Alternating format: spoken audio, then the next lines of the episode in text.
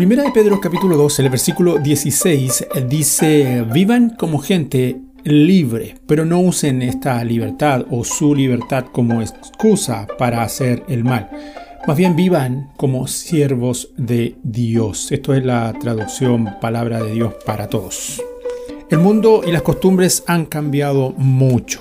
Un escritor cubano ya fallecido, cuando cumplió los 70 años, publicó un artículo titulado Lo que va de ayer a hoy. Resultó un relato magistral sobre los cambios experimentados por la humanidad en el simple espacio de vida humana promedio.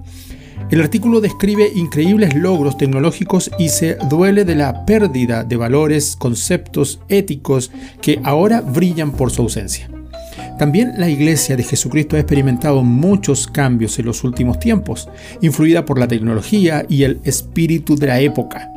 Como un organismo vivo, necesariamente se renueva y transforma. Pero la Iglesia cristiana tiene el reto de cambiar sus métodos y estructuras para alcanzar al hombre postmoderno, manteniendo inalterables sus principios y su mensaje.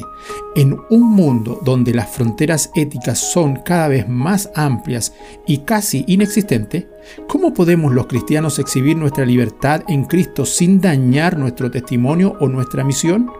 Más que nunca debemos recordar que nuestra libertad conlleva la abstención de los deseos carnales que batallan contra el alma y los cuales la posmodernidad rinde culto desenfrenado o los cristianos mostramos una vida diferente sometiéndonos a los principios bíblicos, o nuestra misión, la misión de la iglesia, se desvanece.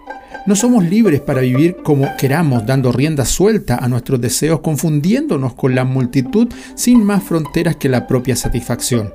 Nuestro estilo de vida es el de siervos de Dios y eso no cambia a pesar de lo que vaya de ayer a hoy.